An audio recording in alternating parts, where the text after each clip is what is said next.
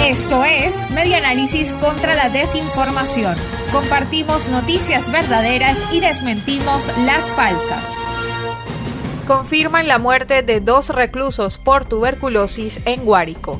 De acuerdo con un registro que lleva la organización Una Ventana a la Libertad, en la cárcel 26 de julio en San Juan de los Morros, al menos tres internos con tuberculosis murieron en noviembre de este año 2020. Reseña Radio Fe y Alegría Noticias.com que en lo que va de año esta organización ha contabilizado un total de 12 privados de libertad que perdieron la vida con diferentes patologías.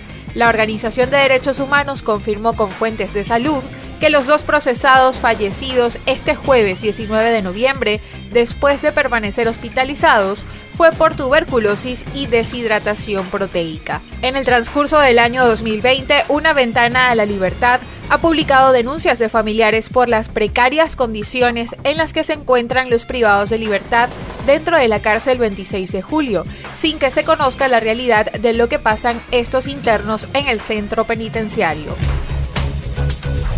Esto fue Media Análisis contra la Desinformación. Síguenos en nuestras redes sociales, en Twitter e Instagram en arroba medianálisis y nuestra página web medianálisis.org.